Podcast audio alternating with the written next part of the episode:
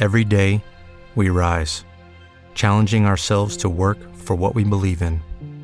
At U.S. Border Patrol, protecting our borders is more than a job, it's a calling. Agents answer the call, working together to keep our country and communities safe. If you're ready for a new mission, join U.S. Border Patrol and go beyond. Learn more at cbp.gov/careers. Amigos de Dimensión Cinéfila, bienvenidos a otro episodio más de este podcast. Soy Ceci Barajas y está conmigo Adrián Martínez. Hola cinéfilos, ¿cómo están? Sean bienvenidos a una edición más de nuestro podcast. ¿De qué vamos a hablar el día de hoy? Pues me late para que hablemos de las películas apocalípticas, ya que no se acabó el mundo ni el 21 de junio ni el 27 de junio. Híjole, es que qué de cosas este 2020 nos ha traído y realmente nos hace recordar todas estas películas apocalípticas que cualquier parecido con la realidad es pura coincidencia. Sí, aunque más que más de una puede ser nuestro fin o puede ser una predicción de nuestro fin. Simplemente ahorita recuerdo Pandemia o Contagio, estas películas que precisamente nos platican nos quisieron demostrar un poco lo que estamos viviendo ahorita que es mil veces peor, es a la máxima potencia la realidad. Nos quisieron como dar a entender o mostrarnos que realmente el gobierno te puede lanzar un virus del que tiene la cura, pero se va a hacer de ojos cerrados. Hasta que varias personas, muchísimas, podremos hablar hasta millones, mueran para liberar una vacuna que quizás ya tenían. Puede ser. Ahí Qué está. miedo.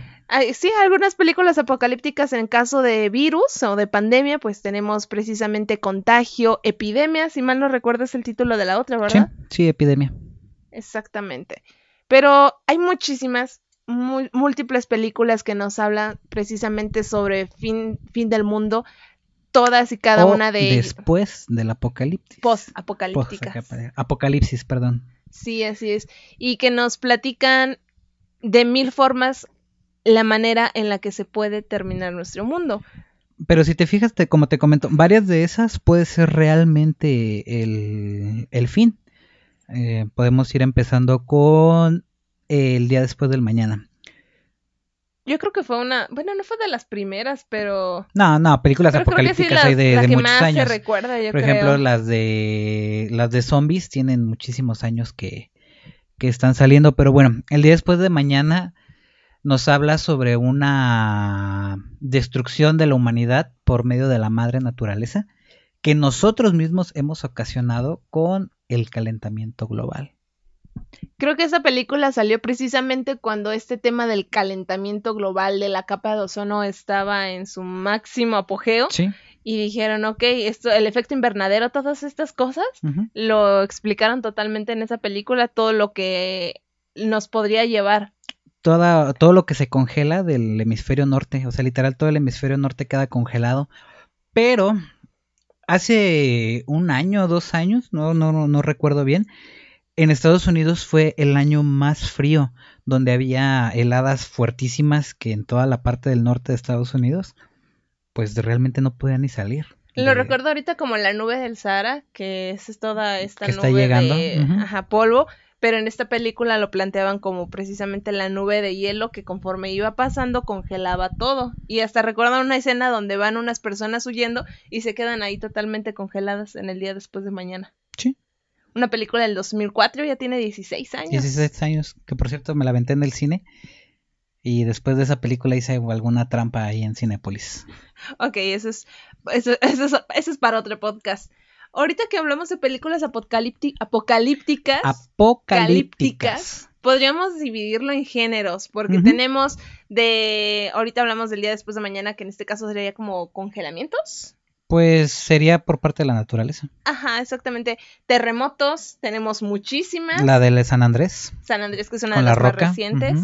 También tenemos... 2012. 2012, que también la dejaremos como por la naturaleza. Em, sí, porque realmente tiene tanto San Andrés como la de 2012, pues tienen que ver con el terremoto de la falla de San Andrés, que es lo que le da en la torre a todo, pero en la de 2012 también explota Yellowstone. Que son como Sí. las dos, los dos acontecimientos que podrían destruir la mitad de Estados Unidos.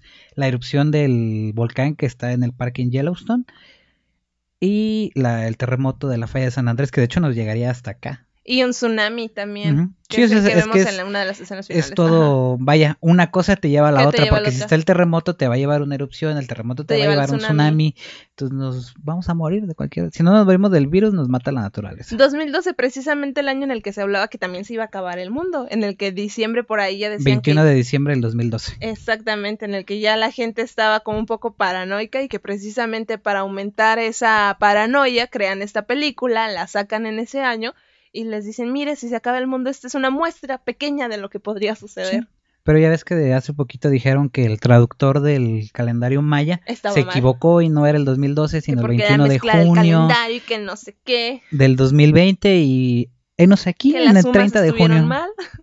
Exacto. Todavía seguimos vivos a pesar de que Dark decía que se acaba el 27. Es Hemos la- sobrevivido al apocalipsis. Creo que esa es una de las mejores campañas de mercadotecnia que he visto en mi vida. Sí, buenísima. ¿Qué otra película nos habla del fin del mundo? Yo. Por la naturaleza, yo diría que Armageddon con Bruce Willis. Ah, ese es un clásico. Porque, vaya, es la naturaleza, es un meteorito. Un clásico del 98, exactamente. ¿Quién no ha querido caminar en cámara lenta con la canción de fondo? Que fíjate, un dato curioso de Marguedon, bueno, no dato curioso, simplemente la duración es de 2 horas 33 minutos y yo creo que si ves esa película no se te hace pesada. En No. su momento hubo un tiempo en el que las películas duraban más de dos horas y a la gente la soportaba, digámoslo así. En cambio ahorita raras son las películas que te llegan a durar un poco más de dos horas. Avengers. Sí, pero Y le cortaron, pero encima duraba 3 horas Exactamente. 10. Exactamente, pero no me refiero a grandes producciones, películas normales, digámosle así. No. Ya te duran de 2 horas. ya si dos y una de dos horas dices, ay, está muy larga. Sí. Pero bueno, eso es, eso sería otro tema. ¿Qué otras? Por ejemplo, eh, algo que tocábamos en podcast pasados sobre los directores. Yo creo Armageddon es la joya que es por Michael Bay. Sí, definitivamente. Entonces. eh, Marcó época. Aparte sí. tiene un soundtrack muy bueno. todo por- eh, te digo, o sea, todos Sí. queremos caminar en cámara lenta con el soundtrack de fondo que no lo podemos poner porque nos bajan por derecho de autor. Derechos de autor, pero todos ubican esa canción. ¿Qué otro? Películas del fin del mundo. Claro, no podemos descartar a los benditos ovnis. Sí. Yo creo de un clásico de película de Apocalíptica. apocalíptica cuestión. Bueno, no, es que no es apocalíptica, sino te habla de la invasión, pero para la una que todos conocemos y todos hemos visto, el día de la independencia, que la 2 fue un- una completa porquería. A mí no me gustó la 2, o sea, no. Son de esas películas que se hizo una y punto. Y hasta ahí déjala. Sí. Protagonizada por Will Smith. Eso lo podríamos mezclar en apocalípticas con una mezcla de ciencia ficción. Es más También. ciencia ficción que... Pero bueno, es como el qué pasaría si los aliens llegan y nos matan. Como en la Guerra de los Mundos. Sí. Híjole. Que ahora que estuvo, fue tendencia a lo del trueno que se escuchó en prácticamente todo México. todo México. Por ahí estaban ya los memes de que todos sabemos qué es lo que sigue después del trueno y el meme de la Guerra de los Mundos, porque era una escena clásica de esa película. De hecho, los, los sonidos de la Tierra, los que se escuchan que dicen que son las trompetas del apocalipsis Ajá, y que son las naves, o sea, todos sabemos qué es, que es el eco del crujir de la Tierra, que se da sobre todo cuando pasa un terremoto. Por ejemplo, ahorita que fue el terremoto de hace unos días que nos tocó aquí en... el de Oaxaca, Ajá, que 7.5. sentimos, pues estuvo bastante Estuvo fuerte, que en la Ciudad de. México se sintió muy fuerte y a nosotros en el edificio donde trabajamos, pues se nos movió completamente el piso.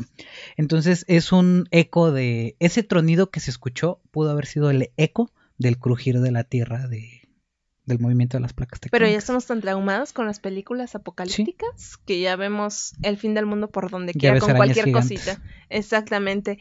Otra de que nos hable de aliens. Bueno, más que aliens, en este caso son los zombies. Ah, infinidad de películas de zombies. Resident Evil, creo que es la más...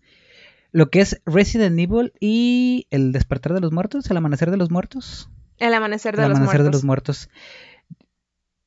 Vaya, esa ya es creada por un virus.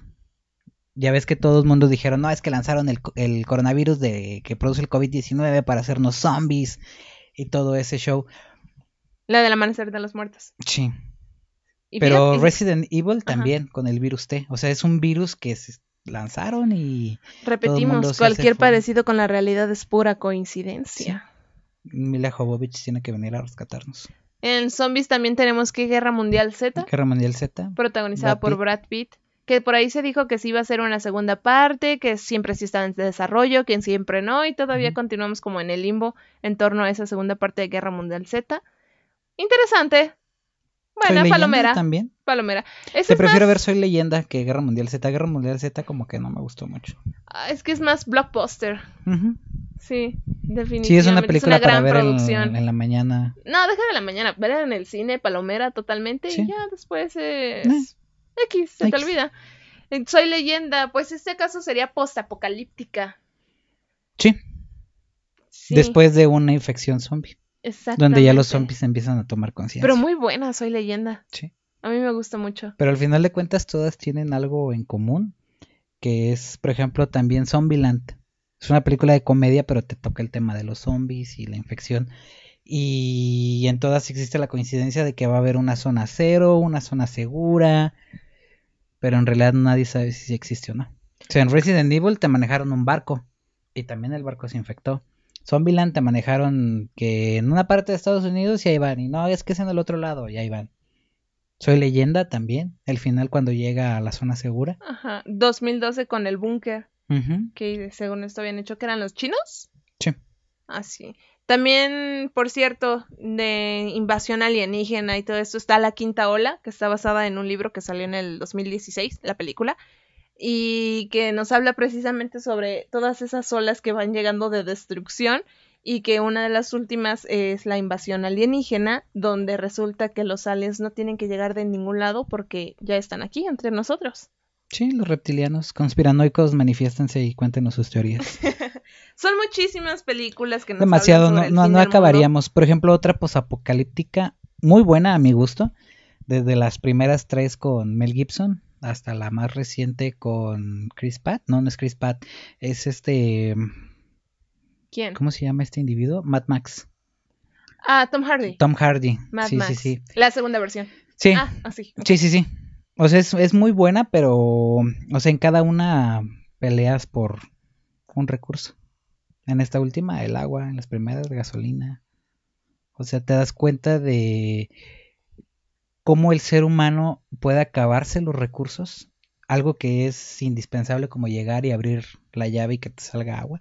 Tener que pelear por ella. Lo que vemos ahorita tan común, tan desperdiciable, digámosle así, y que en un momento dado de crisis tan extrema, pues es lo que nos va a salvar la vida y por lo que nos vamos a estar peleando todos. Simplemente un ejemplo en la vida real, porque vamos, la realidad supera la ficción.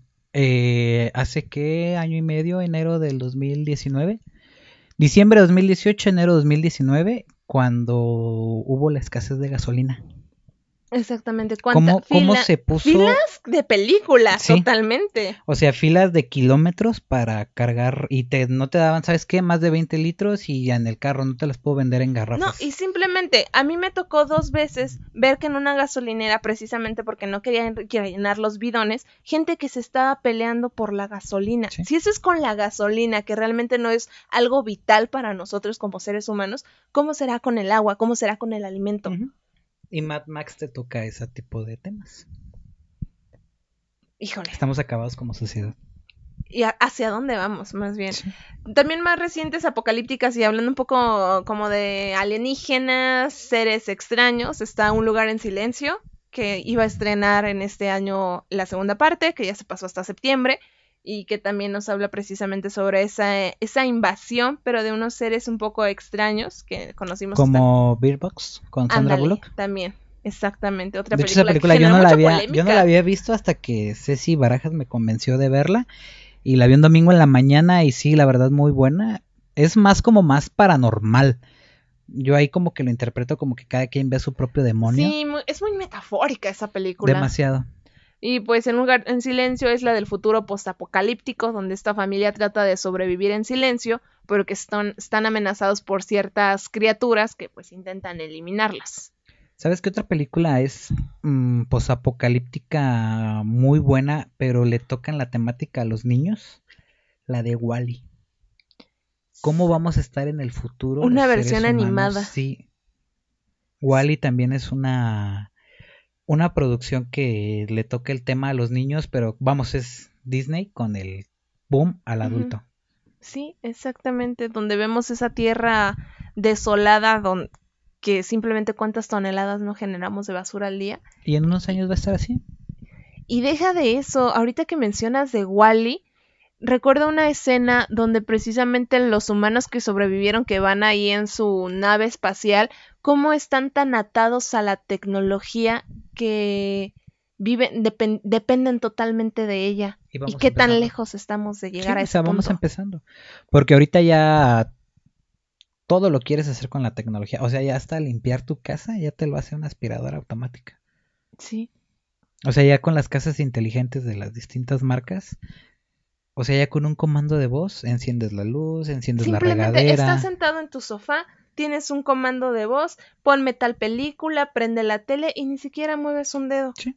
¿Qué que eran los que hacían los, los personajes de Wally? ¿Te imaginas, eh, Precisamente eso, estaban tan gordos que porque ya no movían nada, ya no hacían nada. ¿te imaginas esa tecnología cuando nos mandaban de niños a cambiar las televisiones? Qué bonito hubiera sido. Hay muchísimas películas y creo que es un gran tema. Ya hablamos también de Guerra Mundial Z, Beer Box, Wally. Son muchas Mm, en. e- Es demasiado y no podríamos así como que más o menos decir bien, bien, bien de qué se trata cada una porque son, son demasiadas. Planeta de los simios. Planeta de los simios. Los experimentos que nos estamos haciendo con los animales, a qué nos puede llevar, Sí. que realmente también podrían generarnos un fin del mundo. Está una película de Will Smith, no me acuerdo ahorita cómo se llama, que es de inteligencia artificial de unos robots. Yo Robot, Ah, no recuerdo. creo que sí es Yo Robot, donde ya la, la inteligencia artificial pues ya realmente domina nuestras... Sí, es la de Yo Robot, Yo Robot, sí. del 2004. También puede ser, pues no apocalíptica, pero sí, es que sí porque es el fin de la humanidad. Simplemente si nos vamos con los robots, también está Terminator. Sí, Terminator 2, Apocalipsis. Exactamente. Sí. Son muchísimas. Demasiado. Creo que Muchos subgéneros, aparte. la lista es muy larga, pero todas las películas apocalípticas creo que nos dejan un mensaje que nos vale, Sí. porque realmente desde hace muchos años nos están diciendo qué es lo que puede pasar si seguimos así. Que en cierta forma deberían de estarnos preparando para el fin del mundo, ¿tú crees? Puede ser. Pero al fin y al cuenta lo vemos en pura ficción, eso solamente pasa en la pantalla grande, aquí en la vida real. Es peor. La vida es color de rosa, ¿no? No, es lo que pensamos. Que Simplemente eso, eso, no, eso no nos va a pasar. Eso no nos va a pasar. Simplemente que pasamos con lo de pan- pandemia. ¿Cuántas películas hemos visto? ¿Cómo se contagia este virus? La facilidad con la que se propaga. y no y aún así no aprendemos, aún así No, eso es, nos, un, eso es un invento del gobierno. aún así nos seguimos tomando esas medidas de seguridad. Algo Sí. tan simple como eso. Algo tan sencillo como no des la mano y lávate las manos. O sea, algo tan simple no lo puedes hacer y en las películas lo hemos visto. Por eso la realidad supera la ficción. Bueno amigos, este fue nuestro podcast de películas apocalípticas. Igual déjanos sus comentarios sobre cuál es su película apocalíptica favorita, cuál es la que recuerdan, cuál creen que quizás en un futuro no muy lejano podría hacerse realidad. Oye, ¿quién ¿Qué crees que saque primero la serie del COVID-19? ¿La Rosa de Guadalupe o Netflix? Pues se supone que Netflix ya está trabajando en un documental pequeño. De hecho ya De ahí hay un documental. Hay un documental, en pocas palabras, que por cierto aquí viene la recomendación. Es una serie de distintos. Es un, un documental que a su vez trae distin- distintos episodios que duran máximo 20 minutos sobre Mm. temas totalmente random, muy interesantes. Y sacó un especial totalmente de coronavirus. Y si mal no recuerdo, ahorita Netflix también está trabajando en un proyecto con mm, cineastas independientes para ver cómo se ve la vida en cuarentena precisamente por esta pandemia. También el super, uy, lo estoy diciendo con sarcasmo. El super documental de Luisito Comunica y Juan Pazurita. El de Aislados. Aislados. Ay, aislados. O sea, agarra, márcale a youtubers de diferentes países y haz tu documental. Lo que le podemos No está malo, No está mal. Está bien. pero ¿por qué no entrevistar a gente común? Sí, le faltó quizás ponerse un poco más serios. Sí, porque realmente, o sea, todas las personas a las que entrevista son youtubers. Todos. Me hubiera gustado escuchar, vaya, más Vox Populi. Me hubiera gustado que Luisito se hubiera ido, él que según está nombre de mundo y la fregada, me hubiera gustado que se hubiera ido a la central de Abastos. O que alguien le hubiera conseguido el número de alguien de la central de Abastos y lo hubiera entrevistado. Sí, A un eso habría sido taxista, muy bien. A, un, a una persona de limpieza de la vía pública, un taxista, alguien del metro. No a un- una persona que. A un youtuber que su trabajo realmente es estar en su casa atrás de una cámara. Digo, no digo que no, porque nosotros también lo hacemos, hacemos nuestros videos. Por cierto, síganos en YouTube, en Dimensión Cinéfila. Pronto a haber la, material muy nuevo. Pero vamos, o sea, no. Yo, yo les admiro la chamba porque sí fueron días de desvelo, fue una friega para ellos el no dormir. Pero creo que hubiera dado ese toque más. No humano, sino más popular el hecho de que hubieras entrevistado a alguien que no es un youtuber. No descartamos que el documental esté mal. Está bien el documental. Al fin y al cabo pertenece al género experimental y Sí. le salió bien. Sí, porque es el primer documental que se hace totalmente Vía por remota, vía en tiempos de remota, pandemia. con videollamadas, con las imágenes, todas las imágenes que utilizan. Eso se destaca. son con dron de la misma gente de ahí. Sí, o sí, sea. El, el hecho de la labor logística y de producción Está son muy buena. Porque Está es la primera vez que alguien hace algo así.